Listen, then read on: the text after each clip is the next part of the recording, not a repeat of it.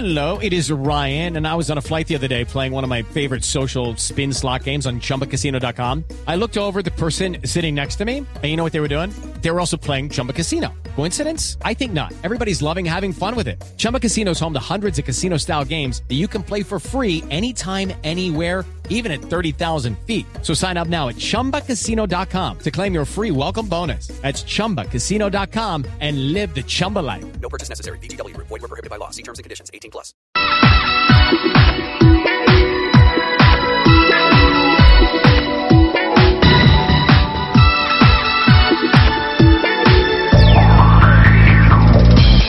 Once de la mañana, 12 minutos, señoras y señores, bienvenidos a Autos y Motos. Ya estamos en acción, acelerando y saludando, por supuesto, a todos nuestros oyentes en las 15 estaciones de Blue Radio a lo largo y ancho del territorio colombiano. Como siempre, todos los sábados para nosotros es un gran placer estar conectados con todos ustedes, los amantes del mundo de la velocidad, de los autos, de la industria automotriz. Y bueno, estamos ya dispuestos para compartir con eh, todos los compañeros y los invitados dos horas extraordinarias del mundo de la velocidad. Como decía por ahí alguien, me gusta ese olor a gasolina. A las 11 de la mañana, 12 minutos, estamos saludando también a nuestros eh, compañeros del área digital, a don Leonardo Bautista, don Eduard Martínez y la señorita Lady Umaña. Por supuesto, en el control master no podía estar otro que no fuera Fredis García y Juan David Zanabria. Y nuestra productora volvió después de muchos años. Eh, eso es un milagro. Dayani Corredor que nos tiene todo el material listo, completo para que podamos disfrutar estas dos horas de automovilismo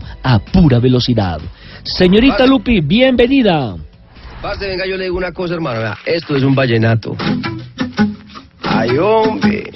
Se fue la plata y quedó la pena por tanta rumba para olvidarte. Ya no hay manera de consolarme si no me dejas enamorarte. Ya no hay manera de consolarme si no me dejas enamorarte. Y ese besito que me diste en la boca me trae la mente loca. Porque tu corazón es libre y viajero. Si yo por vos. Si yo te quiero con el alma. Llegó muy romántica, Lupi. Muy buenos días para todas las personas que hasta ahora se conectan con nosotros para compartir estas dos horas de afición por los fierros, mi querido Nelson. Muy buenos días. ¿Cómo sigues? Un abrazo, mucho mejor que, que Richie. Ay, sí, mi querido Sole, que ha sido víctima de eh, el clima bogotano en los últimos días. Y bueno, tuvo una, recaída, una recaída ahí con una gripa medio maluca. Desde aquí le mando un abrazo gigante a nuestro ma director. Espero que se recupere muy, muy pronto y que lo podamos tener el próximo programa. Pero sabe, Lupe, que es un tema genérico, no solamente de Bogotá, sino de todo el país. Esos cambios de temperatura, los famosos cambios climáticos, están afectando notablemente la salud de las personas. Sí, señor, y la contaminación y, bueno, un montón de cosas que... Y mucho más que por estos días ha llovido intensamente en el centro del país, porque lo que ha caído agua en la capital de la República Pero ha sido bárbaro. ¿eh? Agua, agua mucha, mucha. Sí, y Antes eso- de comenzar, les recuerdo nuestro Twitter, Claro. arroba Blue Autos y Motos, arroba Asensio Nelson, arroba Luz EUC con doble S. Con doble S. Bueno, eh, le decía que cuando llueve en la capital de la República todo se congestiona. Sí, señor. Usted sabe que la movilidad disminuye eh, la velocidad normal. Eh, comienzan los señores de las motocicletas a hacer eh, reuniones debajo de los puentes para cubrirse precisamente de la Terrible, lluvia, sí, eh, generando un peligro. Los señores de las bicicletas, qué horror, están conduciendo en contravía por las principales calles de la capital de la República. Y lo peor de todo, sin ningún tipo de eh, chaleco reflectivo, por lo menos, o luces en la bicicleta como para que uno los pueda identificar y evitar, evidentemente, el peligro que se puede presentar en la capital de la República. Bueno, a las 12 del eh, 11 de la mañana, 15 minutos, les estamos dando entonces la bienvenida aquí a Autos y Motos porque ya tenemos invitado para hablar precisamente del tema de movilidad en la capital de la República. Así es que cuando quiera arrancamos. Si yo te quiero con el alma. Si yo te quiero hasta los huesos. Mi corazón no es solo tuyo. En Blue Radio, el mundo automotriz continúa su recorrido en Autos y Motos. 11, 16 minutos y tenemos en línea a Fernando Rojas, un especialista en el tema de movilidad, viejo invitado precisamente de esta casa periodística de Blue Radio, muy amigo de Lupe, de Ricardo y por supuesto de todos nuestros oyentes que ya lo identifican y saben precisamente que tiene voz de mando cuando se trata de hablar precisamente de movilidad. Bueno, al fin y al cabo eso fue lo que estudió. Fernando, bienvenido. Nelson Lupi, muy buenos días a ustedes, a todos los oyentes y muchas gracias por la invitación. Bueno, comencemos por el tema de la alerta naranja. Eh, ¿cómo, se, ¿Cómo cree usted que se debe manejar este tema en la capital de la República cuando el alcalde eh, cada 15 o 20 días eh, tiene que tomar las determinaciones de pronto del famoso pico placa ambiental y demás? ¿Cómo controlar, cómo manejar este tema? Porque al parecer, y muchos críticos han dicho que esto parece eh, simplemente un pañito de agua tibia. Es que es un pañito de agua tibia, ¿cierto? Tenemos un, un problema de fondo.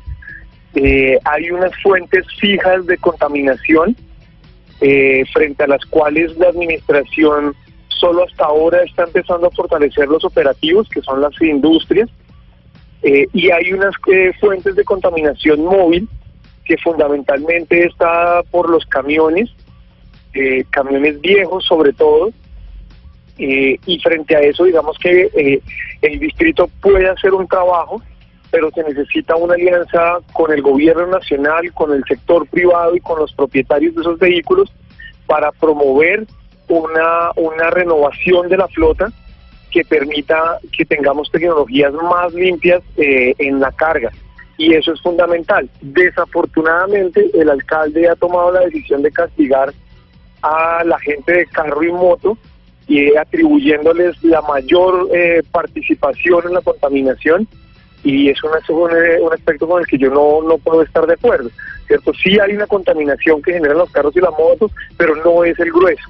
¿sí? Y desafortunadamente el alcalde con pico y placa, con impuestos, con parqueaderos, con todo el tiempo dándole palo a los del carro y de la moto sin darles ninguna alternativa de calidad para que ellos puedan moverse por la ciudad. Y fuera de eso, cobrándoles completamente el rodamiento los 365 días del año, como si eh, el- el pudieran utilizar este, este elemento. Impuestos, SOAT, seguro contra todo riesgo. Y aparte de eso, Lupi, mire que Completico. tampoco tampoco hay una política de rebaja de aranceles como para que la gente piense en cambiar el, la parte automotriz, la renovación. Sí, De es bien complicado porque, por ejemplo, en el tema de, de eh, vehículos eléctricos, híbridos, los aranceles aún están muy altos, la importación es difícil, los cupos eh, todavía están muy bajitos, entonces obviamente el tema de adquisición de este tipo de vehículos que nos ayudan a, a disminuir eh, esta contaminación, pues todavía está muy demorado. Además tampoco tenemos una infraestructura que nos garantice poder usar unos vehículos completamente 100% eléctricos, eh, de infraestructura, ni dónde cargar, ah, bueno, todavía estamos mal, demorados en y el el mal ejemplo lo acaba de dar el alcalde, con los buses que no son eléctricos en la capital de la República para Transmilenio, sino que son de diésel, ¿eh? Son De acuerdo, son miren, ahí, ahí hay un tema, ahí hay un tema, ahí hay un tema que es muy importante y, y Lupi lo estaba tocando. Si el gobierno nacional no se apropia de este tema y ayuda a que al país lleguen carros eléctricos o con tecnologías más limpias, con unos precios que sean competitivos y que le permitan eh, al, al, digamos, al comprador acceder a ellos, todo lo que diga es carreta.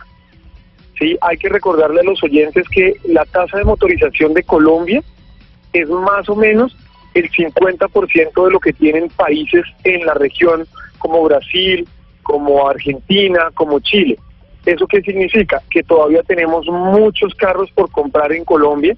Entonces lo que necesitamos es que el gobierno nacional ayude a que eso que se va a comprar, eh, porque es un proceso que se va a dar, se haga de una forma eh, amigable con el medio ambiente pero si ellos siguen a punta de carreta diciendo que eh, vamos a, pasar a tecnologías limpias, pero solo se pueden adquirir las que son muy eh, co- contaminantes o de, o de combustibles fósiles, pues no estamos haciendo nada. Totalmente de acuerdo. Ahora, Fernando, le cambio el tema porque es para tocar varios puntos de vista rápidamente. ¿Sabía usted que Bogotá fue la ciudad más congestionada en el 2018, según un estudio que realizó INRITS, que es una empresa de análisis del sector del transporte? Por ejemplo, tengo unas cifras aquí alarmantes. Dice que los conductores bogotanos perdieron en el año 2018, atención Lupi con esta cifra, 11 días y 272 horas al año por estar metidos en el tráfico. Ay, qué tristeza, la vida que es tan cortica para uno perderla entre los tacos. ¿Cómo analiza este fenómeno, Fernando? Sí, mire, e- ese es un tema que es muy complejo porque esa, esa medición la están haciendo yo creo que muy optimista.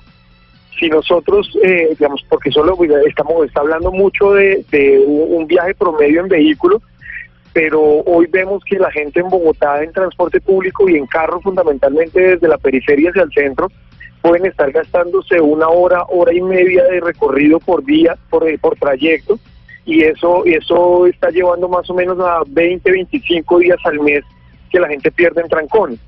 ¿sí? ¿Cuál es el problema? Eh, la gente ha encontrado, más bien la gente no ha encontrado un transporte público de calidad que sirva como, como alternativa para que la gente pueda bajarse del carro eh, y ha tomado la decisión de resolver el problema de movilidad comprando un carro o una moto. El alcalde sigue diciendo, bájense del, transporte del carro y de la moto y súbanse al bus. Entonces uno va y mira, Transmilenio, a lo largo de tres años y medio casi, no hay eh, mejoras de fondo, el sistema integrado no lo han terminado de poner en marcha, seguimos con el provisional, las bicicletas públicas de la ciudad no se pusieron en marcha, eh, y lo peor de todo, la seguridad. En el contexto no hay nada. Y lo peor de todo. Y ahí tenemos un problema gigantesco de seguridad para quien se mueve, sobre todo en bicicleta, ¿de acuerdo? Es que, es que esta semana nomás, mire el señor que le robaron, le, lo atracaron, supo la historia, ¿no? Sí, señor. Que en un semáforo lo atracan, le rompen los vidrios, iba con su esposa. Entonces, ¿qué hace él? Mandar el carro al taller para que se lo arreglen. Toma como alternativa la bicicleta y al otro día lo tocan, lo, lo, lo roban y fuera de eso le quitan la vida. Estamos hablando de que no se puede folclóricamente decir vamos a montar todos en bicicleta si no está ni la infraestructura y lo más importante, la seguridad para el ciudadano. De acuerdo, y es que mire, estamos teniendo en promedio eh, alrededor de entre 15 y 20 bicicletas eh, que se roban al día. ¿sí? Bogotá no puede ser la capital mundial de la bicicleta con un problema de inseguridad como este. No puede ser la capital mundial de la bicicleta si no ofrece suficientes cicloparqueaderos para que la gente lo pueda usar. ¿sí? O sea, todavía hay mucho camino por recorrer. Entonces, la sensación que, da, que queda uno, y, voy a tocarle un tema de pronto que se conecta con lo, con lo anterior, eh, es que eh, la sensación con la que uno queda en Bogotá es que el alcalde es mucho discurso, poca acción. Entonces nos dicen, sí, pero es que en Medellín decretan la alerta y todo el mundo ayuda. Sí, pero es que en Medellín uno ve esfuerzos, ¿cierto? Ya hay un metro, hay un tranvía, eh, hay un sistema como Transmilenio, está el metro cable, hay bicicletas públicas, hay buses eléctricos, pero es que aquí no hay nada, ¿cierto? El problema aquí es que el alcalde ni raja ni presta el hacha, ¿sí? Entonces la sensación de, atropello eh, y de vulnerabilidad que tiene hoy la gente en la ciudad es muy grande y yo creo que en buena medida ahí radica el problema de la falta de solidaridad y de cooperación que tiene hoy la gente frente a las decisiones que toma la administración. Claro, Fernando. Mire, la segunda ciudad eh, con más trancones en México con 218 horas perdidas para un, eh, para un conductor.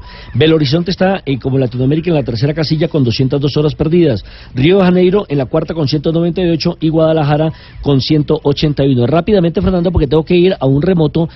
¿Cómo ha tomado usted el hecho de que se reduzca la velocidad en la capital de la República y que ya en las principales vías se haya bajado de 60 a 50 por hora, cuando aquí creo que el promedio son 14 kilómetros por hora normalmente eh, metido de los trancones, hablo de la velocidad. eso se tiene que entender de dos formas. La reducción de velocidad como una medida para reducir la accidentalidad es bienvenida, pero la administración tiene que decir mi política de movilidad en la ciudad se centra en reducir la velocidad para evitar los accidentes y entonces todos los bogotanos entendemos que ese es el camino que la administración tomó, ¿cierto? Pero el otro es que esa reducción de velocidad no resuelve el problema de movilidad que tiene hoy Bogotá, que en buena medida es el que la gente está, eh, está pidiendo a gritos. ¿cierto? Nosotros no podemos, no podemos pensar eh, que en vías como la 30, como la eh, 60 o la Boyacá, ¿cierto? Vías que son súper congestionadas, que la gente ande a menos de 50, pues es que ya andan a menos de 50. Y ponga de pronto eh, retenes o radares en horas de la madrugada cuando la gente va a disparar y para que no se hagan piques. Bueno, eso es otra cosa. ¿Cierto? Pero, pero yo creo que la administración no, no logró definir su foco y, nos entrega una ciudad en peor estado en materia de movilidad que la que recibió. Fernando, muchas gracias, mil gracias por atendernos a esta hora aquí en Autos y Motos, un especialista en movilidad. Nos interesaba mucho conocer su punto de vista, su análisis sobre lo que está pasando con nuestra querida capital de la República. Un abrazo. Un abrazo, muchas gracias. 11 de la mañana, 26 minutos, estamos en Autos y Motos de Blue Radio.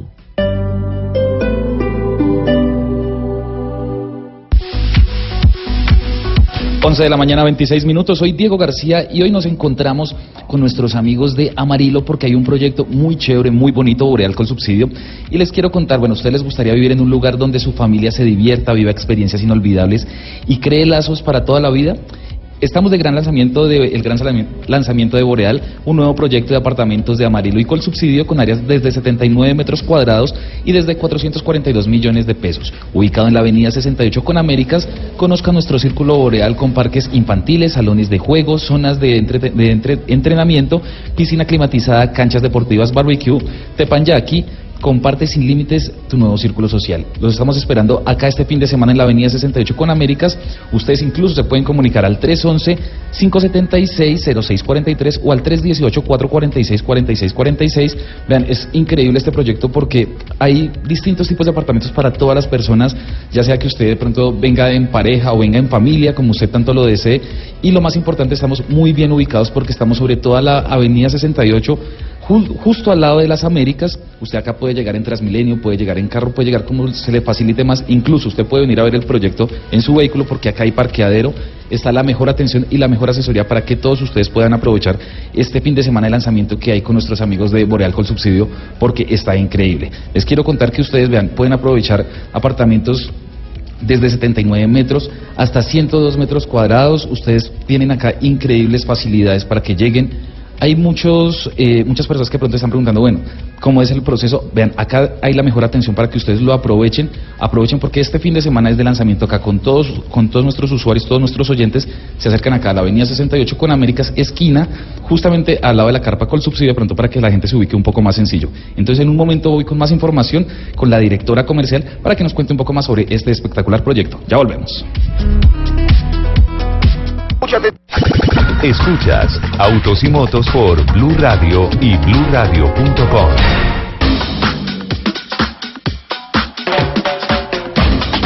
Once de la mañana, 33 minutos. Seguimos, continuamos en Autos y Motos. Y estoy eh, eh, con una curiosidad inmensa de preguntarle a Lupi cómo le fue en el TC2000.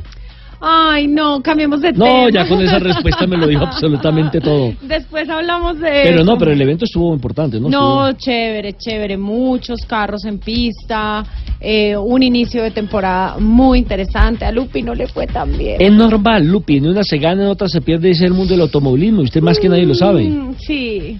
Además, además, después de tantos tiempos sin competir, pues también era eh, pedir un milagro. Pero, pero es que no, no fue por mí, fue por el carro. Pero se hace parte, porque es como, como, como el binomio, ¿no? El carrito hizo kaboom. ¿Cómo fue que hizo? ¡Kaboom! No, no, menos mal, que no está aquí Ricardo, si no se echaría la bendición. Pero veo que vino muy bien acompañada, Lupi. Sí, señor, es que, a ver, hay un, hay un hay un tema, hay un movimiento que, que me gusta mucho. Eh, pues obviamente ahorita estamos todo, todo en el tema de, de las eh, redes sociales, el tema digital, los eh, influenciadores. Lo que cambió el mundo en materia de comunicación. Claro, exacto, no lo pudo definir mejor. Entonces yo me di a la tarea de investigar, así como cuando yo investigo a fondo, minuciosamente. Inspectora Gadget. Eso, más o menos. Eh, y me encontré con un personaje muy interesante que es justamente un influenciador y un generador de contenido para la industria automotriz. Entonces hace test drive. O sea, qué pena, el que tiene realmente usted que contratar para ver si le saca la carrera adelante. Es más o menos. Ahorita Porque el jefe de prensa que tenía no sirvió para nada. No, nada, malo, malo. Ahorita dijo que es que tiene una bacteria, que es que está enfermo y mm, por aquí estoy, estoy esperando mi comunicado. Eh, entonces este chico, muy pilo, hace como test drive, da su opinión de los carros, hace un trabajo muy interesante. Él es Nicolás Bedoya. Nico, bienvenido a Autos y Motos de Blue Radio. Hola Lupi, Nelson. Eh, bueno, muchísimas gracias. De verdad que, que es muy chévere estar aquí con ustedes y pues de verdad que es todo un movimiento lo que se está generando ahorita con las redes sociales. Creo que uno tiene que aprovechar esa oportunidad que tiene en todas estas plataformas de poder generar un contenido interesante. Y pues yo me he basado mucho en mis experiencias fuera del país creo que he conocido muchísimos mercados y he aprendido mucho de la industria, tanto del lado deportivo como del lado eh, como tal de la industria.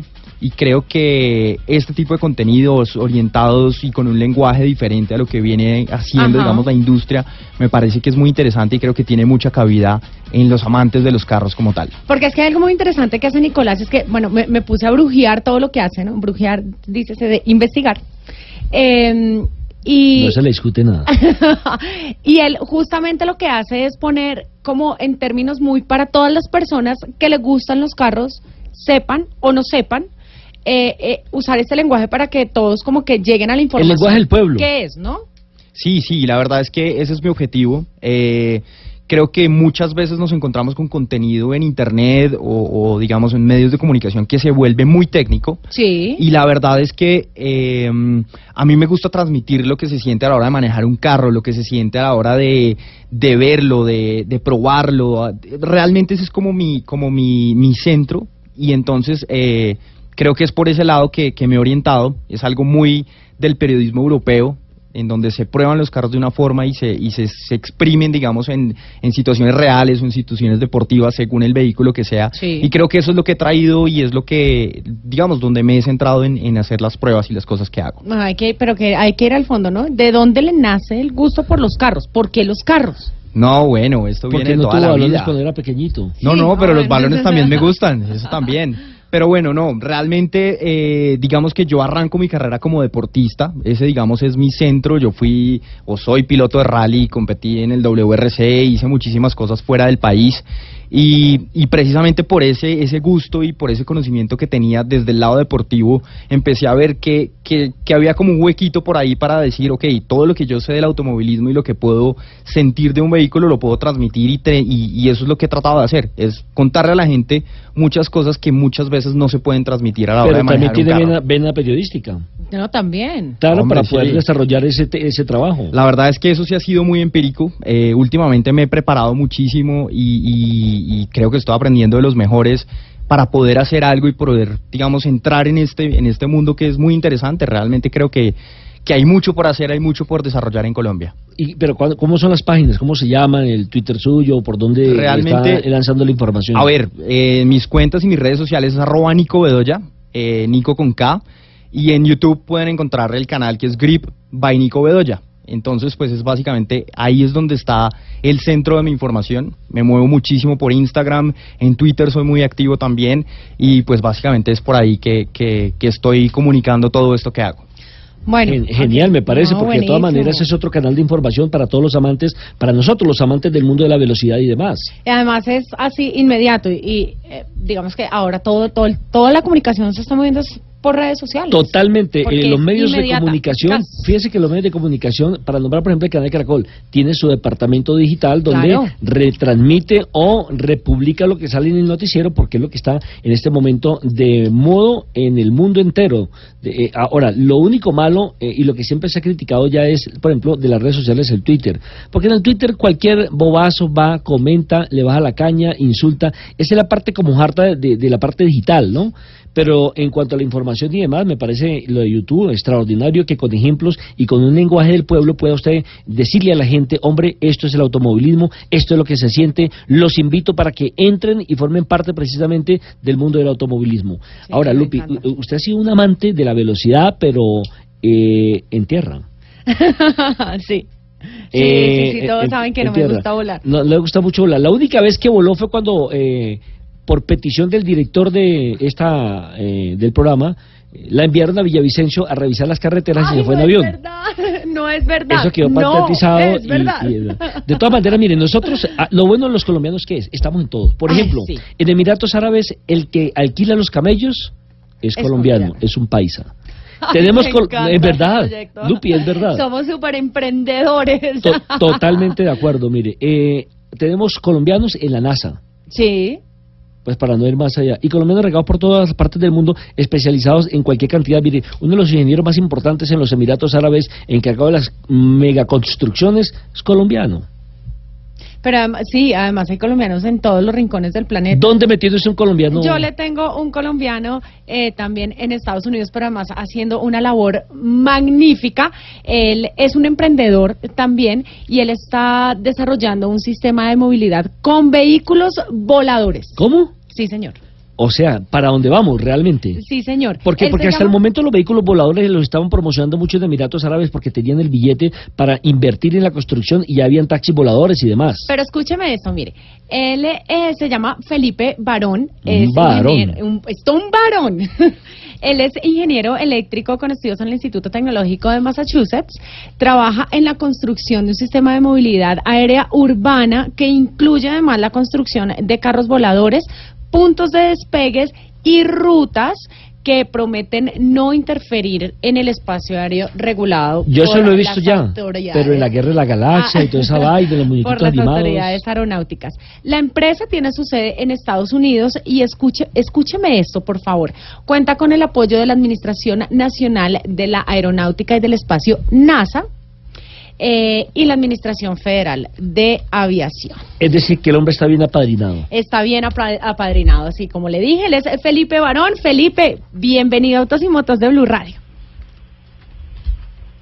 Buenos días, ¿cómo están? Muy bien, felices de tenerte aquí con nosotros, además súper emocionados. Con un tema muy moderno, muy apasionante, muy... Y además que, que nos enorgullece tanto que un colombiano esté haciendo buenas cosas también por fuera de Colombia y contribuyendo además a este tipo de movilidad. Sí, muchas gracias. Bueno, cuéntanos un poquito de este proyecto que estás desarrollando. Bueno, lo que estamos eh, desarrollando es un nuevo sistema de transporte. Eh, hay una serie de tecnologías que se han venido en los últimos años eh, volviendo disponibles y eso nos ha permitido básicamente generar un nuevo tipo de aeronaves, un nuevo tipo, una nueva generación de aeronaves eh, radicalmente diferentes a las aeronaves convencionales, es decir, los, los aviones comerciales, los helicópteros. Este nuevo tipo de aeronaves eh, nos abren un panorama inmenso, un nuevo universo de aplicaciones urbanas eh, para, para, entre otras cosas, enfrentar el problema de la movilidad que queja eh, básicamente todas las ciudades del mundo.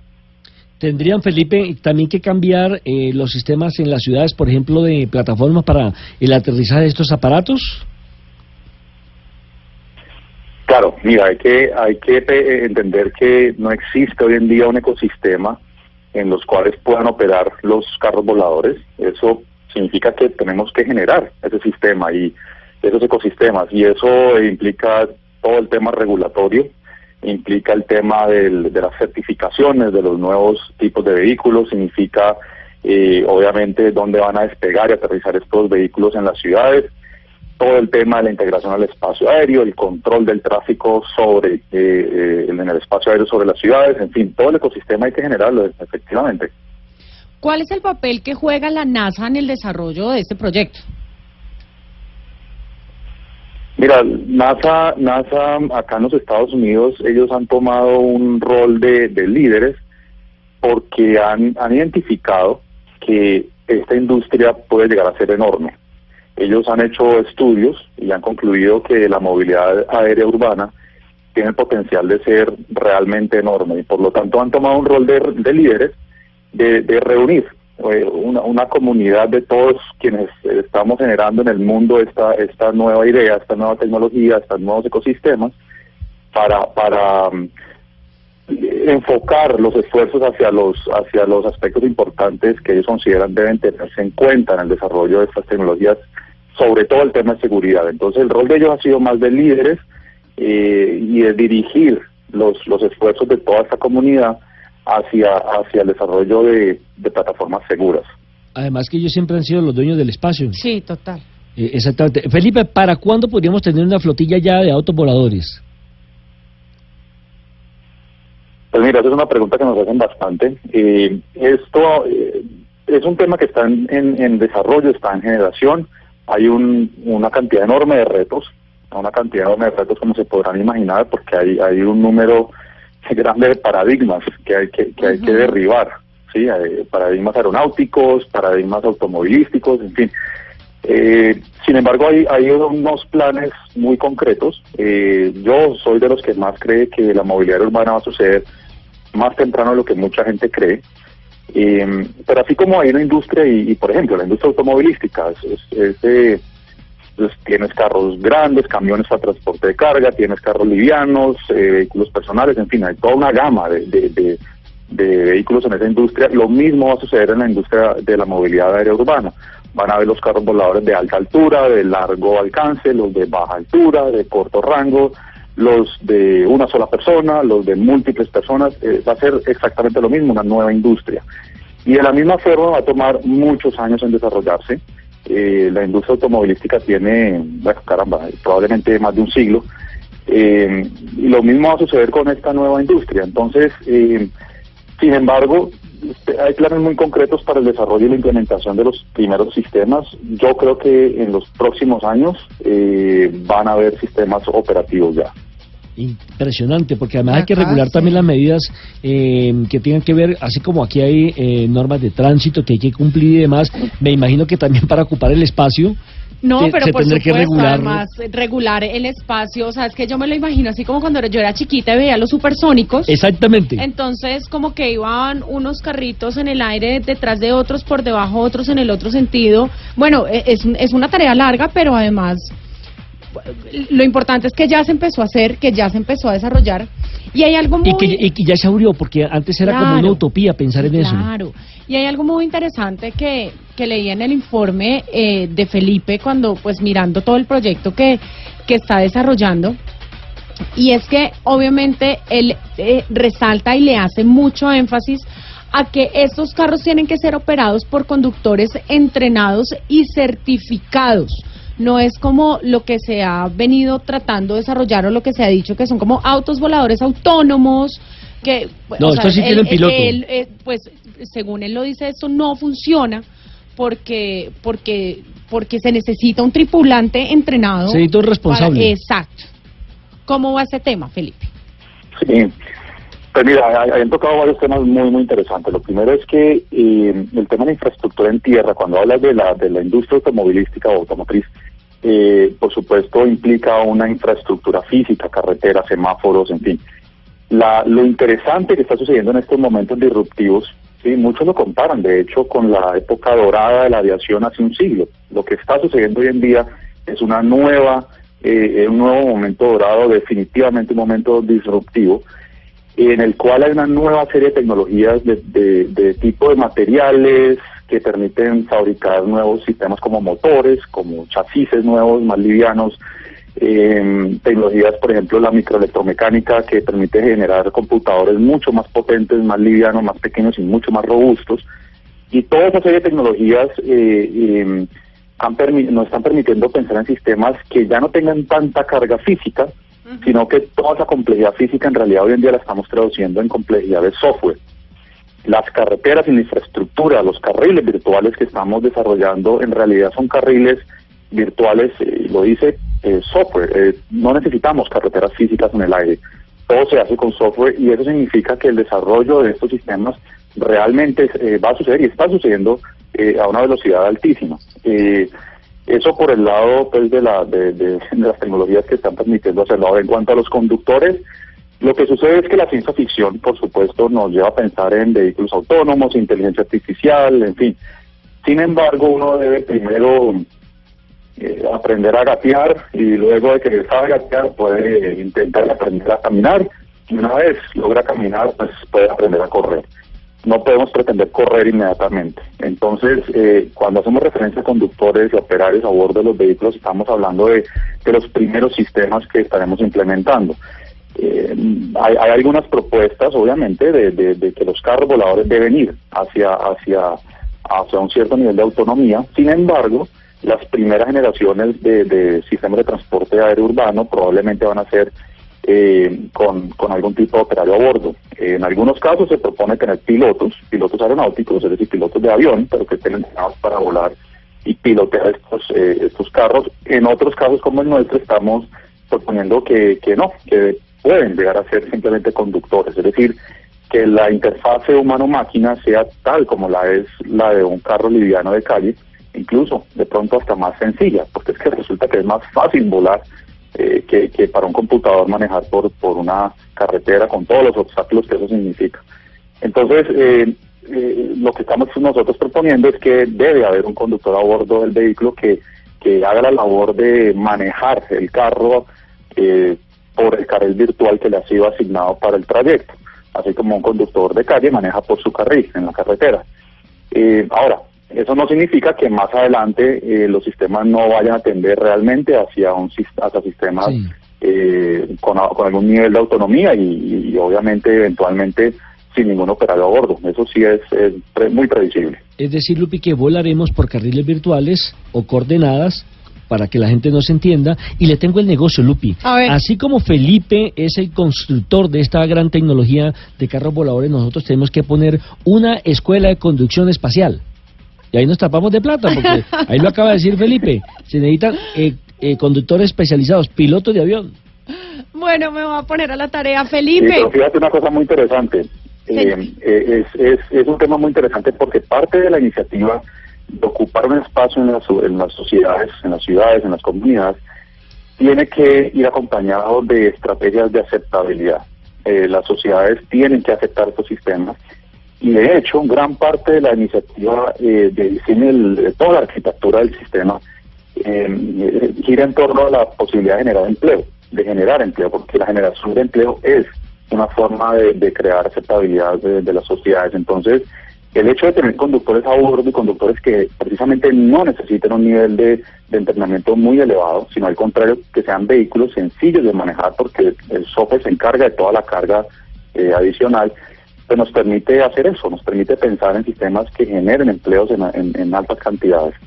Listo, Majo tiene que estudiar ingeniería espacial, ya usted sabe. Ya, la va a poner a estudiar eso. Felipe, muchísimas gracias por acompañarnos hoy. Esperamos, bueno, poder poner, poder tener noticias eh, tuyas prontamente eh, para, obviamente, estar al tanto de cómo va a estar. Nos invita cuando va a hacer un, test drive. Ay, sí, yo le hago el test drive. por supuesto, claro que sí, claro que sí. Muchas gracias a usted por la invitación. Ahí está, Felipe. Barón. fundador y director de me parece Barón Me parece una apuesta espectacular y mucho más que sea diseñada, orientada por un colombiano. Maravilloso. el futuro, el somos futuro. emprendedores, nosotros emprendemos aquí en la China, en Dubái, en donde sea. Lupi, el futuro es ya. Sea. El futuro es ya. No, es ya, claro. Es que lo que, antes vamos un poquito quedados, porque cuando yo era chiquita y veía, por ejemplo, los supersónicos, eso era como el año 2000. Bueno, nueve años apenas. Diecinueve. Diecinueve años. Oye, está viejita, diecinueve no, claro, yo, yo soy viejita, viejita, pero... Pero Pero todavía tengo mi flow. Ay. Mi querido Nico, entonces, volvamos a nuestro tema.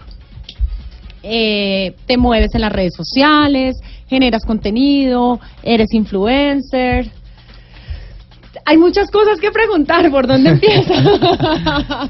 por ejemplo, ¿qué es, lo, ¿qué es lo que más escribe? ¿Qué más tuitea, por ejemplo? De que, eh, ¿Cuáles son los carros para hablar? Los a ver, carros para hablar. Yo creo que me he orientado en los vehículos especiales, o sea, en ese tipo de vehículos que realmente necesitan como que una explicación más allá de leer una ficha técnica o algo así. Eh, me he dedicado como a los segmentos premium, a los vehículos deportivos, y si digamos hay versiones especiales de vehículos normales de la calle o digamos los más populares o más comunes, me he enfocado en eso, creo que son los que más necesitan una explicación diferente, creo que por ahí es donde, donde realmente uno tiene que, que apuntarle y, creo que hace mucha falta en Colombia ese tipo de pruebas y de, y de revisiones. Le acabamos de dar un tema importantísimo para que lo va manejando, los famosos carros voladores. Por favor, por favor, o sea, eso le tengo, yo creo que Le tengo el contacto, pero le vale. Ah, no, no, no, no, no, ahí el señor de, el señor Barón yo creo que que me tiene ahí en la lista para probar esos vehículos voladores. Creo que es ¿Qué, es lo que más le preguntan, por ejemplo, cuando usted tiene esa doble vía, no? Claro, claro. No solamente informar, sino también recibir preguntas, análisis y demás. Muchísimo, muchísimo. Yo creo que lo que más le gusta a la gente es una comparativa, ¿cierto? Que es una cosa supremamente complicada hacer en un medio tradicional. Eh, entonces a la gente le gusta es preguntar como que, oiga, ¿qué opina de este otro carro? ¿Qué opina de de ¿Cuál carro, este carro compro? contra este. ¿Cuál carro me compro? ¿Cuál es mejor, este o este? Mire, tengo, acabo de ver su video, me pareció muy chévere, eh, me gustó lo que escribió, me encantó la foto que subió, todo eso, pero ¿qué opina de este otro vehículo? ¿Creería que vale la pena comprarlo? ¿Cuál carro anda más? ¿Cuál carro es más práctico? ¿Cuál consume más gasolina? Siempre hay, digamos, esa, esa comunicación con, con, con la gente y eso creo que es lo que más ventaja tiene la inmediatez de las redes sociales. Creo que le cuesta a uno mucho en temas de credibilidad, o sea, ahí obviamente es el punto débil de un influenciador, de un crítico de autos que no pertenezca a un medio grande como tal, pero creo que ese doble vía y esa posibilidad de contestar y de ser inmediato en todo es como la principal ventaja que, que uno tiene en, esa, en este mundo como tal. Claro, el tema de la credibilidad es súper importante. Hace muy poco vi por ahí que una influenciadora estaba vendiendo unas dietas, una, una, unos um, programas de dietas, algo así, y resulta que ella no hacía eso, comía otra cosa. Entonces la descubrieron y perdió credibilidad, perdió sus clientes, entre comillas, y perdió todo el trabajo que había adelantado antes. Eso es durísimo, eso es durísimo. Realmente que uno tiene que tener muy claro lo que va a hablar, lo que va a decir, tiene que ser una persona muy objetiva en los conceptos que dé y, los, y las cosas que haga, porque realmente creo que de ahí se sustenta eh, el trabajo de uno, digamos, cuando se, cuando se enfoca en este tipo de cosas, creo que ahí es donde realmente eh, vale la pena hacerlo. A mí me apoya, me soporta muchísimo ese background que tengo como, como, como piloto profesional. Creo que eso me aportó muchísimo eh, con la relación con las marcas. De primera mano. Exactamente. Entonces, digamos que esa experiencia de las pistas o del, de, los, de los tramos de rally, que digamos es lo que donde más tuve mayor éxito como tal, creo que de ahí es donde realmente voy. Ahora, eh, otra cosa rápidamente, este mm, ¿Tiene alguien que lo patrocine para usted poder hacer los videos o, es cosa suya, el bolsillo no, suyo? Eso es una cosa mía, creo que es una apuesta a la cual estoy, eh, digamos, trabajando enormemente para ver que, para pues primero generar ese contenido y generar esa, esa gran comunidad masiva que es lo que hoy en día se puede comercializar, porque para nada es un secreto que uno tiene que buscar un retorno de, de ese trabajo o buscar ese, ese acceso, pero realmente hoy en día lo hago es más como, como una pasión, como un hobby. pasión, como un hobby eh, pero que cada día va requiriendo más trabajo, más compromiso. Y se le va a volver ya un trabajo profesional. Así es. Así como vamos. Ahora, le doy, le doy una idea rápidamente porque ya nos tenemos que ir a comerciales. Haga un conversatorio, invite a Ricardo Soler, que es una maravilla. El hombre habla hasta por los codos. Es decir, usted le pone play y se puede ir a tomar un café. Y puede invitar a Lupi. Invita, usted invita a tres horas de conversatorio, le pone play a Ricardo, usted va, y come, vuelve y él ya está y él terminando. Hace el programa y es un éxito total. Estoy segurísimo que eso, eso será así. Y si quiere una cara bonita, lleve a Lupi por favor. O sea, obviamente. Yo solo la cara, yo también sé, yo también, puedo dar una charla. Sí. Nos vamos a un corte, lo, ya lo volvemos. Lo que pasa es que comparar la cara de Ricardo con la suya, pues no tiene sentido. Ah, ya volvemos. Estás escuchando Autos y Motos por Blue Radio, la nueva alternativa.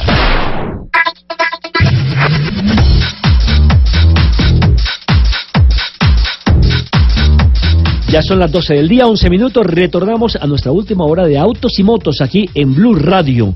Cuando recordemos que estamos saludando a todos nuestros oyentes a lo largo y ancho del territorio colombiano. Lupi, ¿cómo le parece? ¿Usted se acuerda de la Volkswagen, la de los famosos años 70, la que le decían la, la Volkswagen hippie?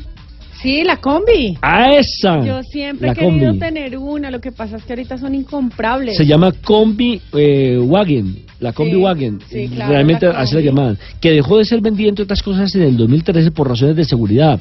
Pues recordemos que no contaba con bolsas de aire, frenos No contaba antibloqueos. con su astucia. Esa- exactamente, entonces dejaron de, dejaron de fabricarla, pero le tengo una buena noticia.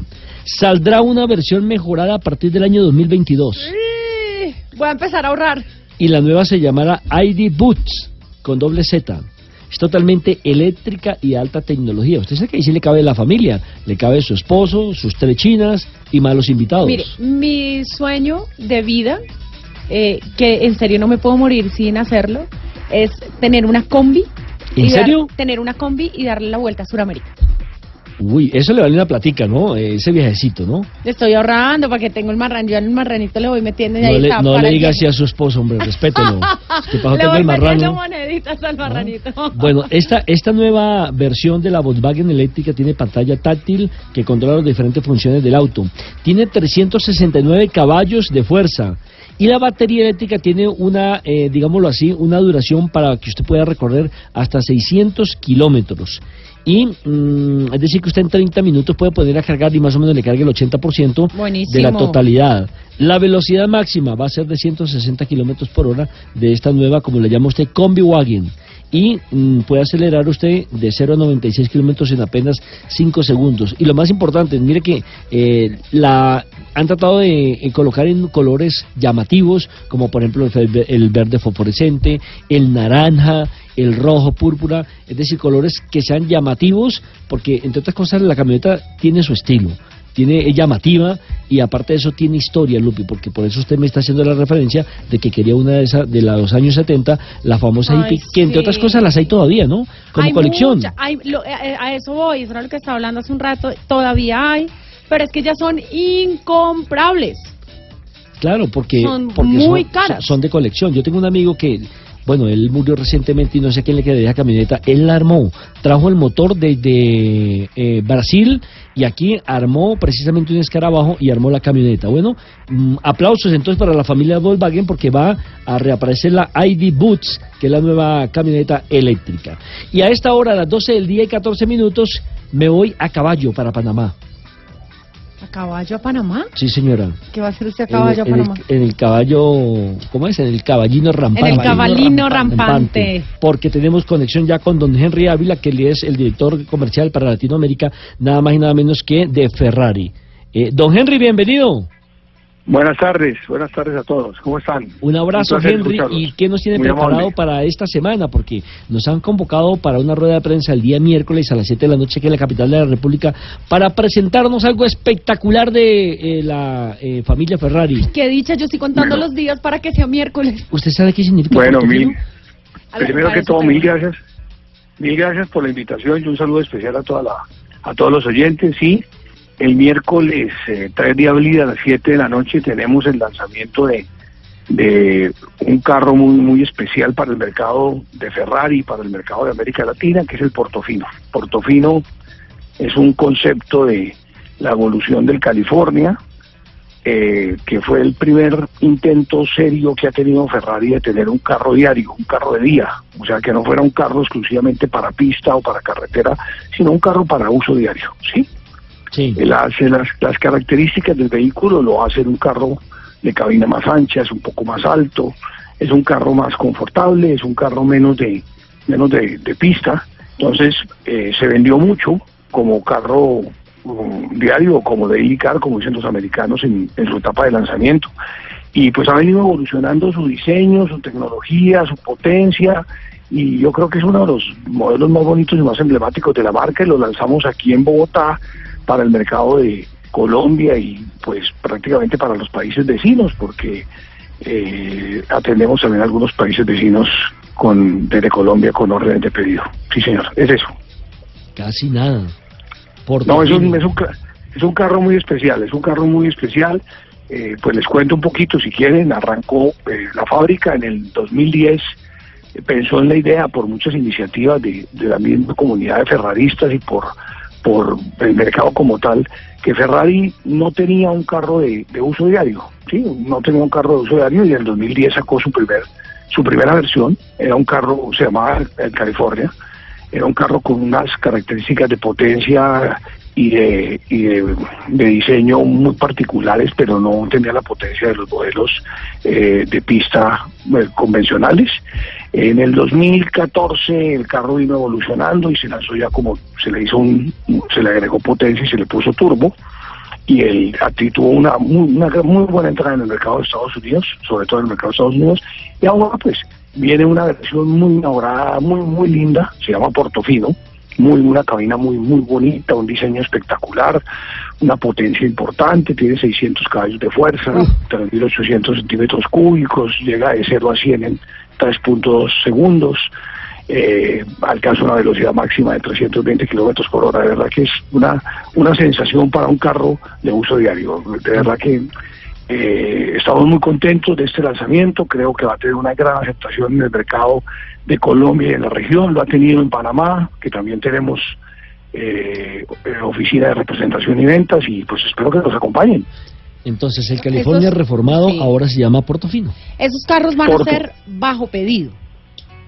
Sí, la- la- la- el Ferrari es un- una, una marca que, que trabaja como muchas otras marcas también, pero nosotros tenemos unas particularidades bien especial. Trabajamos exclusivamente sobre pedidos. ¿Le Es puedo hacer un pedido al aire?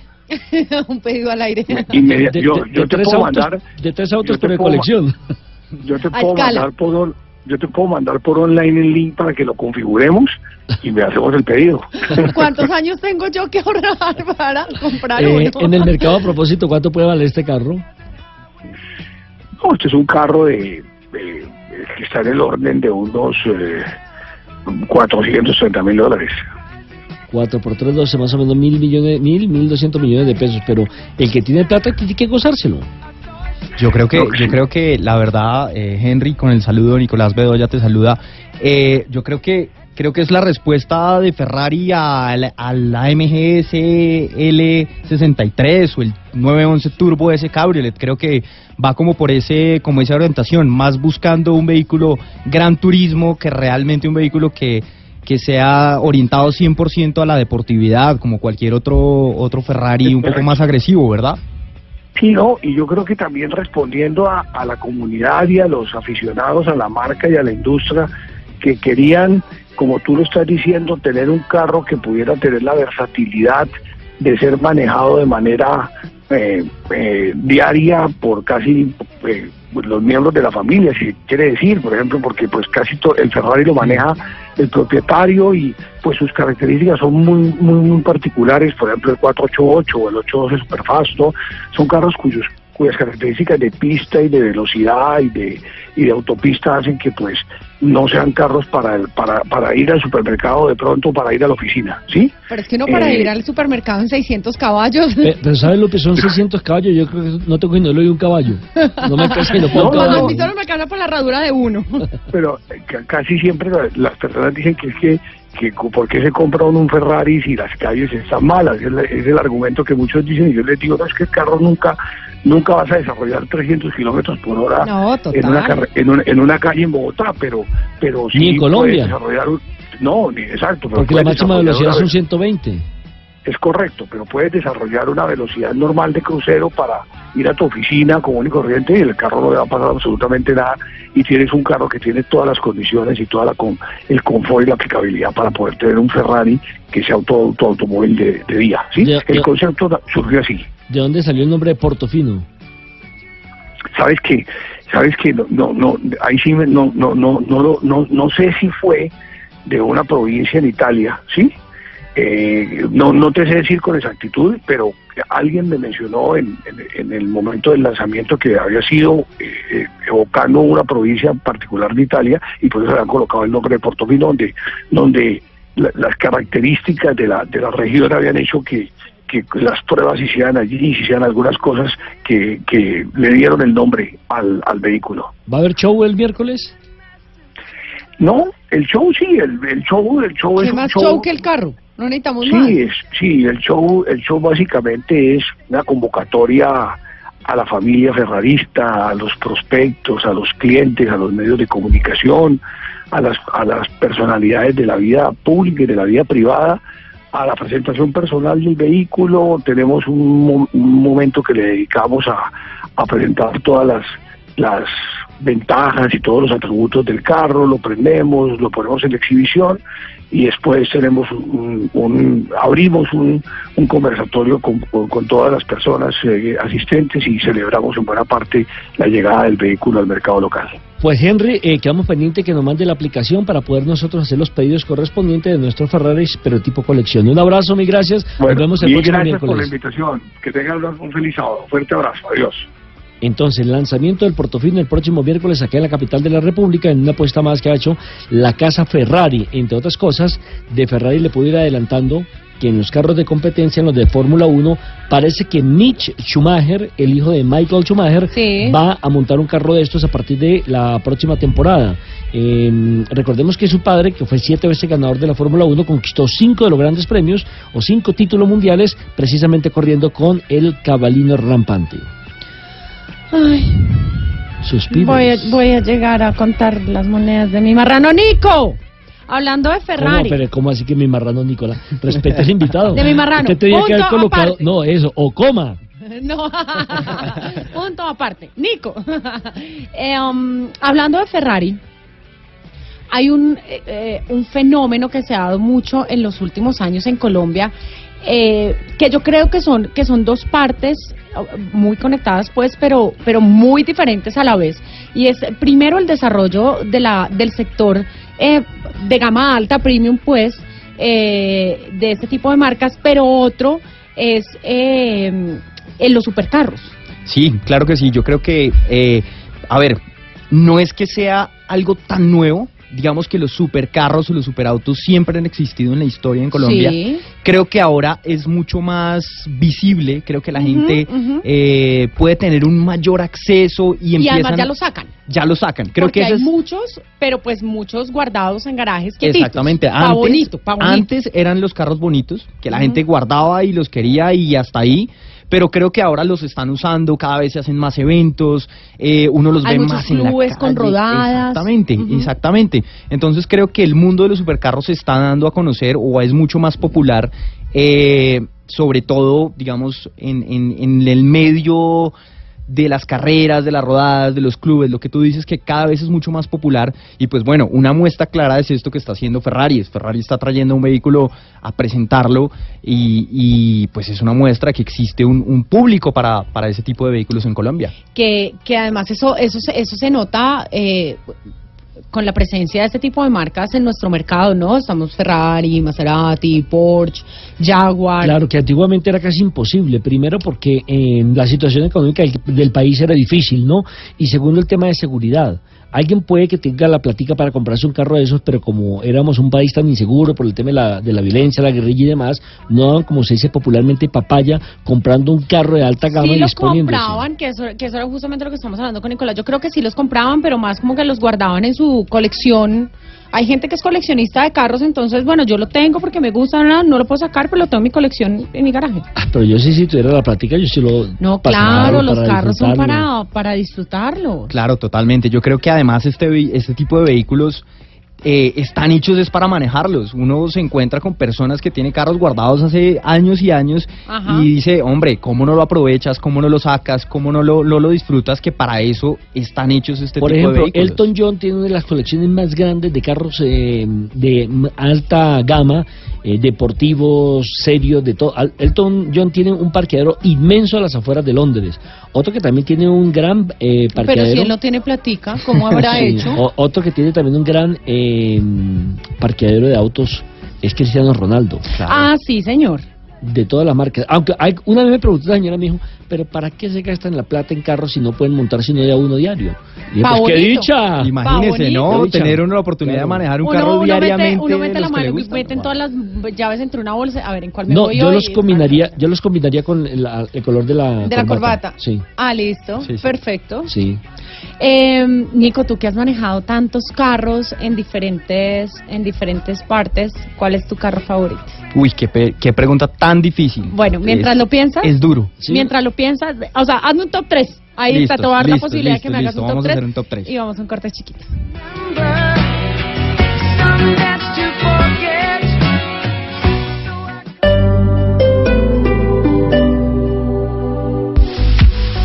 Doce del día 26 minutos. Para todos los oyentes que se acaban de conectar con nosotros, me encuentro con Pilar Echeverry, directora comercial, y nos encontramos en Boreal con Subsidio. Bueno, Pilar, bienvenida a los micrófonos de Blue Radio nuevamente y cuéntanos de qué se trata este proyecto. Hola Diego, muchas gracias. Te cuento que Amarillo llega con este gran proyecto, Boreal con Subsidio, ubicado en la zona de mayor valorización de Bogotá, estratégicamente sobre la Avenida 68 con Avenida Las Américas. Bueno, estamos en un muy buen punto porque es estratégicamente pronto para todas las personas que están acá en Bogotá. Es fácil acceso porque tienen transporte por la 68, por las Américas, tienen Transmilenio cerca, que es algo muy importante que todas las personas buscan. Y bueno, eh, ¿en qué horarios están atendiendo a, a todos nuestros oyentes este fin de semana? Estamos atendiendo desde las 10 de la mañana hasta las 5 y media de la tarde. Estamos de lanzamiento, los invitamos a conocer este proyecto sensacional.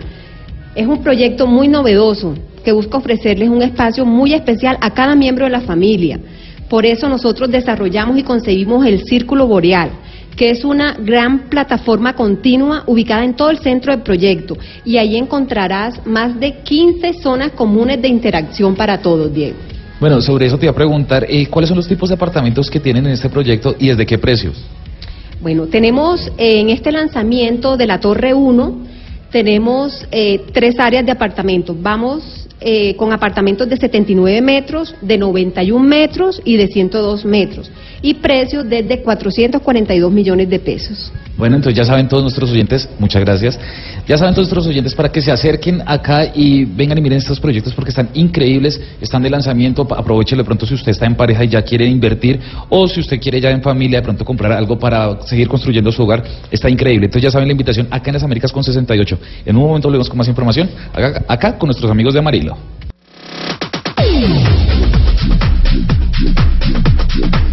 12 del día, 31 minutos, última curva, como diríamos Ay, en el automovilismo, ¿ya? ¿En Lupi. serio? Sí, y antes de que nos responda nuestro invitado cuáles son los tres carros que le llaman, los que no nos dejan dormir, los carros de ensueño, quiero decirle que a partir del mes de abril aliste una platica de más cuando usted tenga que utilizar un parqueadero en la capital de la República, mi estimada Lupi. Porque Ay. pues el alcalde, el alcalde quiere precisamente hacer un incremento en la tarifa de los parqueaderos. Por ejemplo, actualmente si usted va a un parqueadero en Bogotá, 74 pesos por minuto en algunos estacionamientos del centro de la capital para vehículos. Y si usted va más al norte, le cobran 105. Claro que hay un precio intermedio más o menos de 80 eh, pesos por minuto en algunos sectores de la capital de la República. ¿Cuál es la propuesta de Enrique Peñalosa, del alcalde? Mm, aumentar por lo menos 5 pesos por minuto en parqueadero de cualquier eh, en cualquier sector de la capital de la República. Sí, muy bonita, le quedó la foto, Lupi. Eh, por ejemplo, parqueadero en altura o subterráneo con dos o más niveles tendría un costo máximo de 110 pesos por minuto. Mientras que para las motos será de 77 pesos dependiendo de la localidad o la zona o el estatus social. Para las bicicletas mm, tendrá un valor máximo de 10 pesos por minutos. Si sancionan esta iniciativa, eh, comenzará a regir más o menos a mediados del mes de abril. Uno dice, bueno, está bien, son 5 pesos, aparentemente no es mucho, pero también hay parqueaderos que no cumplen con la reglamentación. Sí, Usted señor. va a meter el carro y resulta que se tiene que salir eh, o por la puerta de atrás o por el- la puerta del copiloto, porque son tan pegados, tan estrechos, que muchas veces tiene que doblar hasta los espejos de, de- de retrovisores para poder acomodar el carro. Y yo creo que los parqueaderos deben y deben tener eh, una reglamentación, unas medidas estándar para que el carro quede perfectamente acomodado. Usted ya va a varios centros comerciales y es imposible meter el carro en esos huequitos. Y por ahí si le toca a alguien que no tenga experiencia, eh, he visto a muchas señoras eh, con un problema para meter esa reversa y, acomodar el carro impresionante o terminan rayándolo con las columnas a la salida. A cualquiera nos puede pasar precisamente por la incomodidad que hay en estos centros comerciales donde se cobra la tarifa plena pero no se le dan las facilidades a los, transe- a los eh, conductores que van a parquear allí. Además que ahora todos los centros comerciales cobran, ¿no? Excepción Sí. hecha de que está ubicado en la Boyacá con 13, Multiplaza. No, eh, hay uno en la 30 con 19. Eh, ¿Cómo se llama? ¿El de la 19 con qué? Con 30. Ah, ok, Eh, sí, sí, sí, el que quepa lo quemado. Sí. Ese no cobra los fines de semana. Entre semanas sí, Sí. porque además por ahí, como hay tantas oficinas, Sí. eh, pero los fines Pero de los semana. fines de semana por lo menos lo liberan. El que yo te digo de la eh, Boyacá con 13 no cobran ni entre semana ni el fin de semana, como sucede en muchos eh, centros comerciales en Medellín, ¿no? Que la gente va y aprovecha. Es que lo que usted se gasta, por ejemplo, en el parqueadero, porque usted está dos horas, son casi 10, 11 mil pesos, con eso usted toma el cafecito y lo está invirtiendo de todas maneras en la gente que está allí exponiendo sus productos, ¿o no? Sí, señor, así es. Eh, bueno, hablemos de Fórmula 1, ¿no? Hablemos de Fórmula 1 Hablemos de porque, Fórmula 1. porque la Fórmula 1 sigue siendo eh, un ícono en el mundo de la velocidad. Así muchos digan que se ha perdido esa magia. Porque yo estoy de acuerdo con un comentario que usted hizo. Esa no es una carrera ya de pilotos, sino Sí, de de ingenieros. ingenieros. Estamos totalmente de acuerdo. Y aquí gana el que más plata tenga, así de El que fácil. mejor ingeniero tenga, el que más plata tenga para meterle Por eso es que anda en problema, desarrollo. por eso es que anda en problema Williams, la familia Williams, que es una de las últimas escuderías que todavía pertenece a una familia y que en los últimos años no ha sido protagonista porque no ha tenido el músculo financiero para poderle invertir en materia tecnológica. Sí, señor. Esta mañana ya se llevaron a cabo las clasificaciones, pero yo quiero un experto en el tema que además nos hable de cómo se desarrolló. Si habrá tenido tiempo, porque como está recién casado. Ay, ¿Qué tal? Mi querido Henry Bonilla, bienvenido. Hola Lupi, Nelson y a todos los oyentes de Blue Radio, muy buenas tardes, un gusto saludarlos. Bueno, Henrycito, a ver, yo te voy a dar a escoger. ¿De qué quieres hablar primero? ¿Fórmula 1 o el maravilloso papel del inicio de temporada de mi tata Calderón? No, empecemos con Tatiana, sin Bueno, duda, empecemos con Tatiana Perfecto, como porque colombiana. además nos hizo, nos hizo emocionar hasta los huesos. Así es, Lupi, pues ayer tuvo una sesión de clasificación complicada, salió decimonovena, pero en la carrera de hoy con una estrategia agresiva, muy diferente a la del resto de sus competidores, logró escalar hasta el decimotercer lugar. Recordemos que es la primera mujer en la historia de la Fórmula 2 y ha dejado una muy, muy, muy buena imagen y una gran presentación. Además, para la carrera de mañana, su objetivo es meterse en el top 8, que le brinda puntos en esta segunda carrera en la Fórmula 2. Así que muy bien por Tatiana, muy fuerte mentalmente. Y si tiene un auto que la deje en las primeras posiciones, lo aprovechará al máximo. Además ya está cumpliendo eh, la primera condición para llegar a la Fórmula 1 y es tener que pasar por la Fórmula 2. Así es, Nelson. Uno de los requisitos para participar por lo menos en eh, el viernes en los grandes premios como piloto de pruebas en la primera sesión es que complete seis carreras en la GP, perdón, en la Fórmula 2. Así que está cumpliendo con ese objetivo y, y bueno, lo tiene totalmente mentalizado. Ay, no, me encanta. A mí, a mí esa princesa me hace emoción porque es que además tú la ves fuera de la pista y es una princesa, toda chiquita, menudita, es hermosa. No, es una gran profesional, Lupi, una gran persona y cada vez sorprende más con su tenacidad, se resiste a pues todo lo que sucede en este mundo del automovilismo y cada vez está mejor Tatiana, figurando además Fórmula 2 como antesala de la Fórmula 1. Además Claro es que una sí, además- fresca, ¿no? Sí, y además tiene todas las miradas del mundo entero puestas en ella. Y el apoyo también. Sí, claro, está partiendo la historia. Di- Digo que es una fresca porque mire, se va después de andar a 300 kilómetros por hora, tranquila, a hablar con todo el mundo, sí. habla con los mecánicos, habla con los medios de comunicación, nunca le niega una sonrisa a nadie y esos son los ejemplos que hay que eh, tener en cuenta, ¿no? No aquel piloto arrogante que se baja insultando a los mecánicos y le va mal, que tra- eh, se desquita con los medios de comunicación. Yo creo que eso ya está pasado de moda. Sí, señor. Bueno, y hablemos de Fórmula 1 porque además la clasificación estuvo ahí medio extraña. ¿No? Pues mira, Lupi, muy, muy positiva la clasificación porque tenemos a la escudería Ferrari, Ferrari. en las dos primeras posiciones y lo más sorprendente es que el joven Charles Leclerc en su segunda eh, en su segundo fin de semana con la escudería Ferrari logra la pole position. Se convierte en el piloto más joven en la historia de Ferrari en lograr la pole y además el segundo más joven en la historia de la Fórmula 1. Solo lo supera Sebastián Vettel en el 2008 por tan solo tres meses. Entonces, muy bueno para la Fórmula 1 porque le planta cara a Mercedes y pues mañana partiendo Charles Leclerc en la primera posición tendremos una gran carrera, sin duda. En tercer lugar arranca mi negro con tumbao. Tercer y cuarto Ay, lugar para los pilotos de Mercedes, Lewis Hamilton y Valtteri Bottas, Ujú. seguidos por Max Verstappen de Red Bull.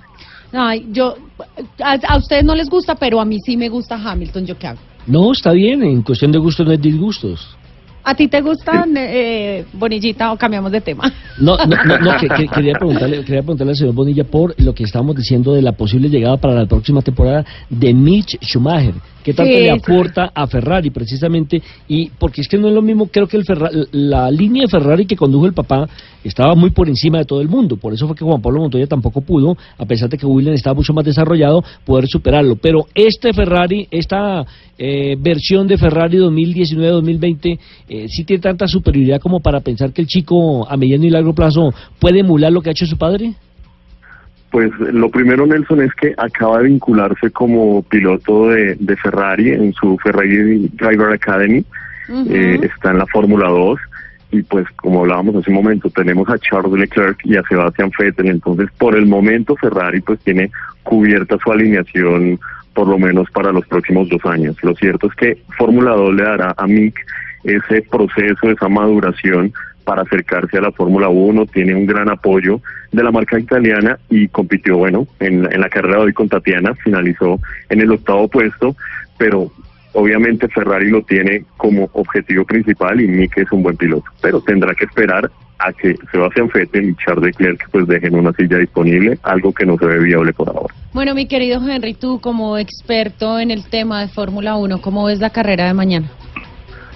Lupi, la verdad muy, muy interesante, porque lo que vimos en el Gran Premio de Australia es que Ferrari le dio la orden a Charles Leclerc de no atacar a Sebastián Vettel, dejando claro que hay un número uno.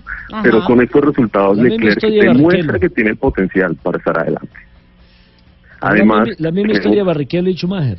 Cuando ustedes lo frenan, eso es como, en el- como hablábamos ayer con nuestro editor de deportes, Javier Hernández Bonet, que lo mismo acontecía en los años 80 con los ciclistas colombianos. Ahora que están siendo figuras, que están siendo ganadores tanto en etapa plana como en, en- en alta montaña, en los años 80 teníamos la misma calidad y quizás superior, pero estaban amarrados porque tenían que ser gregarios, trabajarle a otros capos. Lo mismo pasa en la, en la Fórmula 1. Así es, Nelson, pero yo creo que Ferrari no debe cohibir a Charles Leclerc porque está apostándole fuerte a Sebastián Vettel para que sea la punta de lanza del equipo, pero también debe pensar en que Charles puede ser un potencial campeón del mundo muy joven. Entonces, déjenlos competir, es lo mejor para el espectáculo y veremos mañana qué sucede si intervienen las órdenes de equipo o no. Evidentemente. Bueno, ¿y qué sabe a propósito de chismes de lo que va a ser el lanzamiento de nuestro piloto caleño? Bueno, tendremos ya próximamente ese encuentro con Porsche, eh, anunciando a Andrés Méndez como piloto de, de la Porsche Super Cup. Excelente por, por Andrés. Estaremos ahí pendientes de ese anuncio que se realizará la próxima semana. Sí, la próxima semana va a estar aquí en medios de comunicación por todo Bogotá, hablando precisamente de eso, pero no nos quisieron soltar nada y vea que usted ya estaba enterado de la noticia. Bueno ¿Sí ves para que, él sí ve que lo malo de la rosca? En no estar en ella. No, no, y además me sorprende que Henry está muy bien documentado. Yo pensé que el matrimonio lo había distraído un poco. No, no, no, él es un no, excelente no. profesional y siempre está ahí al pie del cañón. Mi querido Henry, muchísimas gracias por compartir estos minutos con nosotros. Muchísimas gracias, Lupe y Nelson. Un gran saludo. Recordarles que la carrera mañana, 10 y 10 de la mañana. Un gran abrazo para todos y no se pierdan un espectáculo como lo es la Fórmula 1. Bueno, ahí está, además, muy buena clasificación, ¿no? Sí, y su negrito del tumbado sigue Ay, mi negro del tumbado, yo, yo este año también le, le, le auguré campeonato. ¿Sabe que a mí no me fue bien? Porque yo siempre me fui con Fernando Alonso y no le pegué. Yo siempre he pegado a la Fórmula 1. Soy- Este sábado en el radar hablaremos sobre los graves problemas de contaminación del aire en el país y tendremos la historia de una científica colombiana y su trabajo crucial para la lucha contra el cáncer. El radar, este sábado a la una de la tarde con Ricardo Ospina en Blue Radio y BlueRadio.com. La nueva alternativa. En Blue Radio, el mundo automotriz continúa su recorrido en Autos y Motos.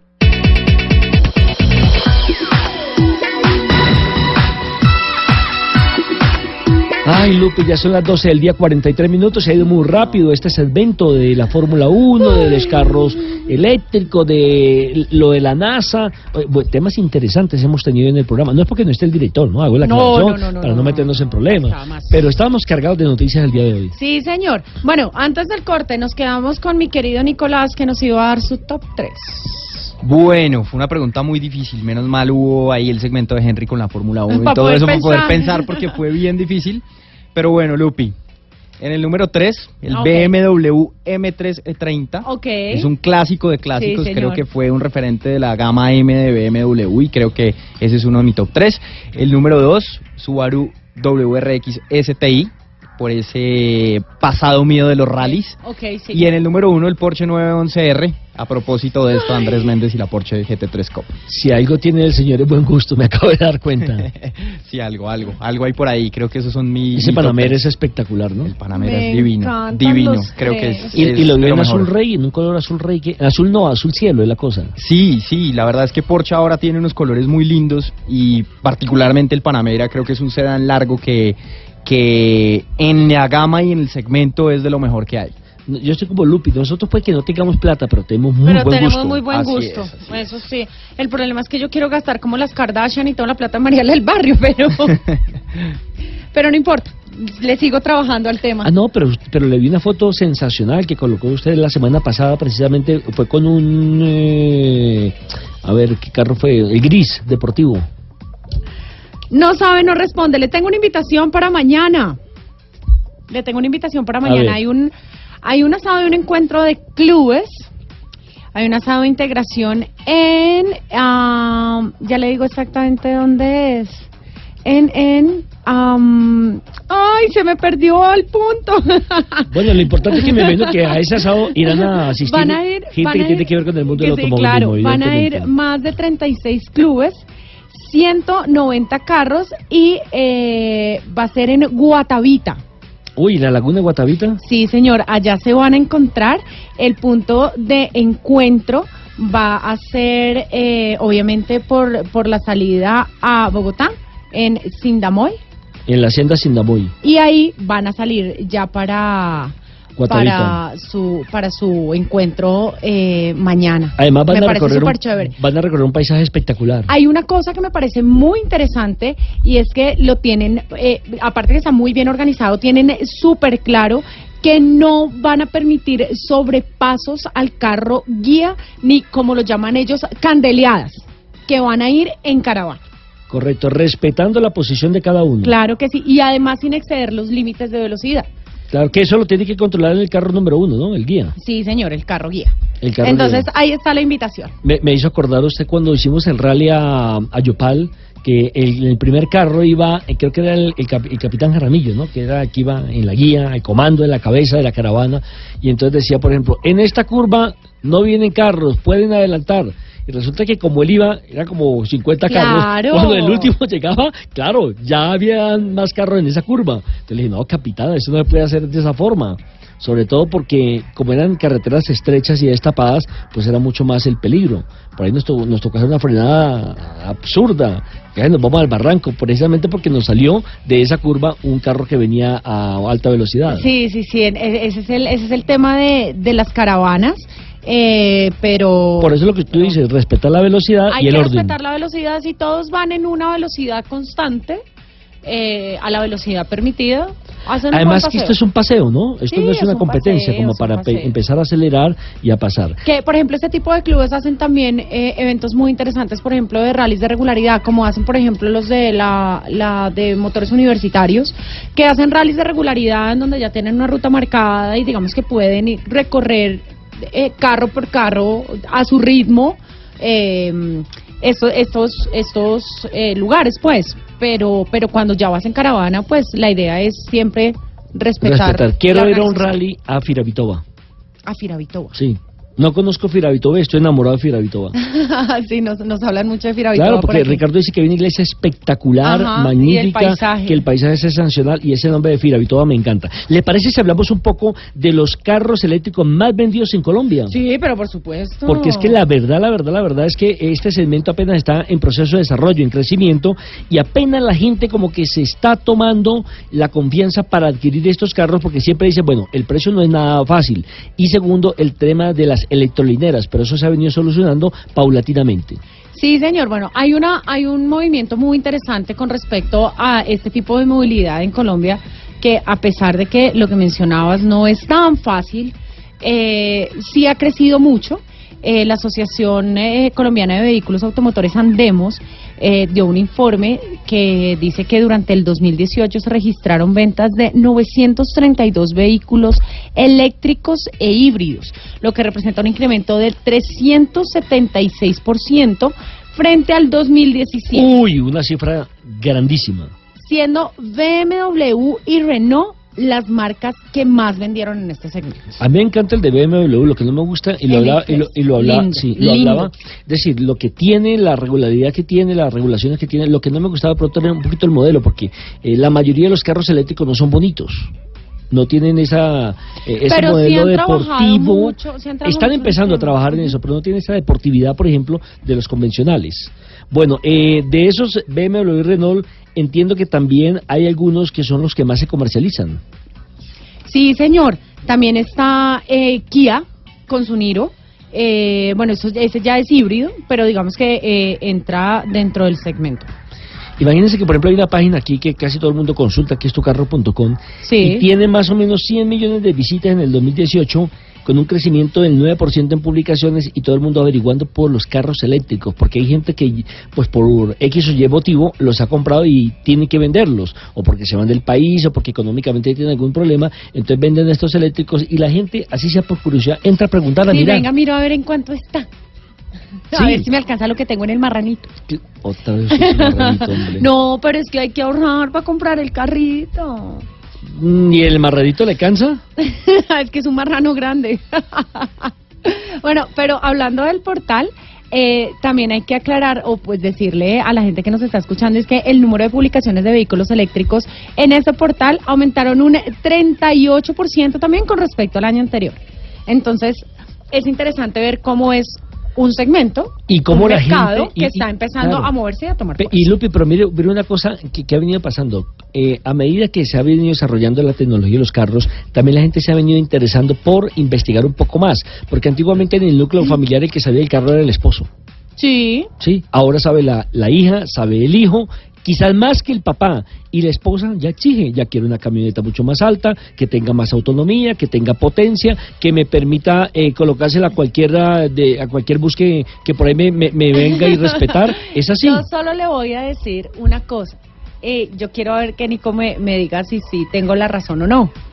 Y es que en una familia, en una familia, eh, o en una pareja, no pueden no tener hijos, pero en una pareja de esposos, la decisión de la compra del carro está en la esposa. No. Sí. no estoy de acuerdo contigo. Sí, claro mira, que sí. mira, Lupi, creo que en este momento hay un acceso a la información impresionante y creo que cada vez las mujeres nos Es manipulan. que lo he, no, no, no, que es que no lo acepto, es que sí, lo sí. he vivido. Muchas personas. No, yo, he, usted- yo he tenido la oportunidad de trabajar usted- con usted en varias su hogar marcas. manda. He tenido, he tenido la oportunidad de trabajar con varias marcas. Los señores van, averiguan el carro, se enamoran, toda la cosa y dicen, no, pero es que, es que tengo que traer a mi esposa para que lo mire y. Pero eso habla bien. Eso, Claro. Porque el carro lo van a compartir en familia. Claro. Eso es verdad, yo creo que cada vez se va más y creo que, vuelvo y repito, el acceso a la información y la posibilidad de enterarse y todo eso, ya al esposo le cuesta más convencer a la mujer para el comprar día que yo me case y que mi esposa me diga tiene que comprar esa, le digo, perfecto, ¿cuánto vas a poner? Yo creo que esa es la solución, ¿no? No, no, no, no, no, gastos se también. supone- no, se supone que si es un carro familiar, pues es para todos. Uy, usted sí. Hablemos de otra cosa. Por eso el marranito.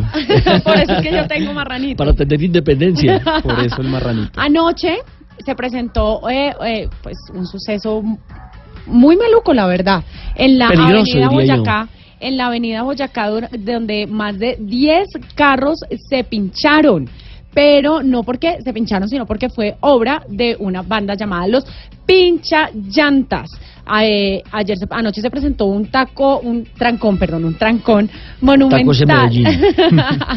en la avenida Boyacá, entre las calles 26 y 72 en el sentido sur-norte, que duró varias horas, obviamente, pues a esa hora en la Boyacá. Con lluvia eso fue el dolor de cabeza para todo el mundo.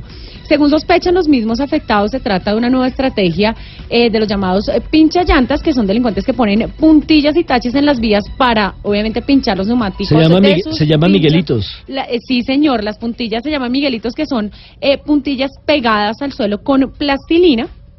¿Y qué, qué pasa con esto? Entonces, ellos mismos ale- alertan a los conductores que están pinchados y les, les muestran como un montallantas cercano, que a menudo además también son cómplices del engaño.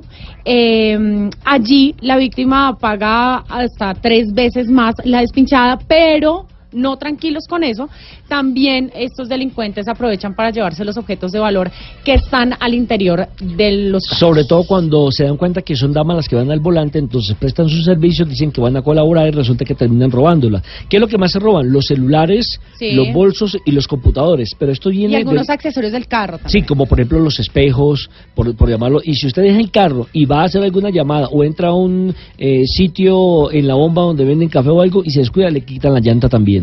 Mire, esto se viene presentando desde hace rato, Lupi. Esto, Sí, no, señor. esto no es nuevo. Y eligen generalmente carros de alta gama, porque saben que son los que llevan los mejores celulares, los mejores computadores y demás. Lo que pasa es que anoche fue masivo, por lo general son uno, dos, pero ayer fueron más de 10 autos pinchados en la avenida Boyacá.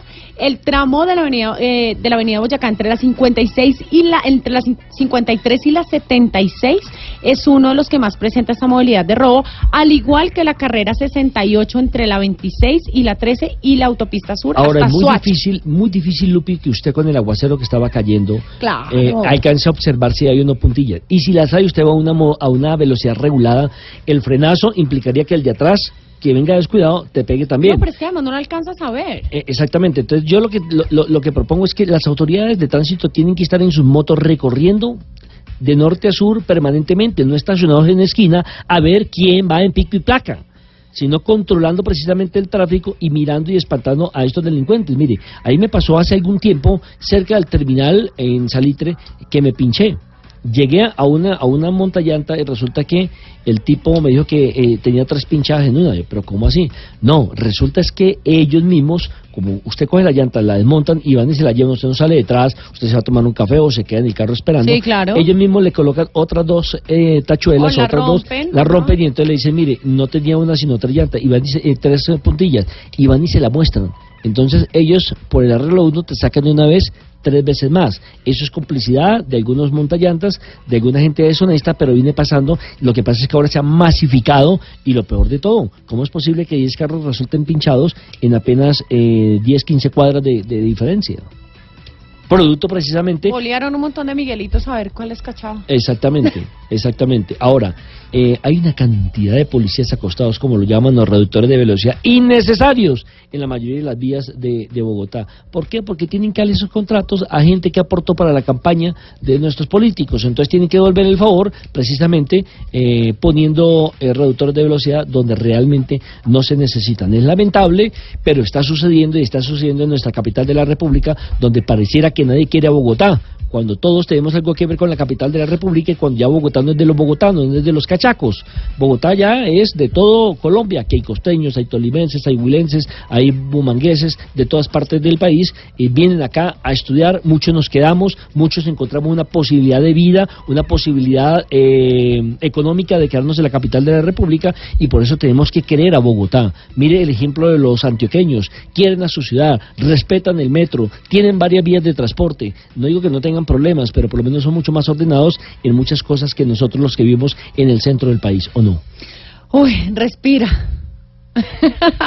bueno, lamentablemente se nos acabó el tiempo. Nico, rápidamente recordémosle a las personas tus redes sociales para que puedan disfrutar de ese contenido súper chévere que subes ahí. La más fácil, arroba Nico Bedoya, en todas, Facebook, Instagram. Nico con K. Nico con K, sí, N-I-K-O Bedoya. Y ahí me pueden buscar, y por ahí siempre carritos y cosas interesantes. Y ya sabes, si invita a Ricardo Soler, pon del play y se puede ir usted a almorzar Estoy perfectamente. y Segurísimo, solo. segurísimo. Nico, muchísimas gracias por acompañarnos hoy. Lupi, Nelson, y muchas gracias. felicitaciones por ese trabajo súper chévere que haces. Me encanta. Muchísimas, muchísimas gracias. Hay que seguir trabajando y aportándole a la industria. Señora Asensio, nos vamos. Así es rápido. Ya, tan tan. Esperamos contar dentro de ocho días con nuestro director, que se recupere lo más pronto posible, Sí. porque el abrazo del TC2000 lo mandó a la cama. Se llama la enfermedad que tiene. Imagínese. El abrazo del TC2000. Ah, listo. Muchísimas gracias a todos por compartir estas dos horas de la mañana con nosotros. Nos escuchamos en el próximo programa de Autos y Motos de Blue Radio. Les mando ¡mua! un beso gigante. Chao.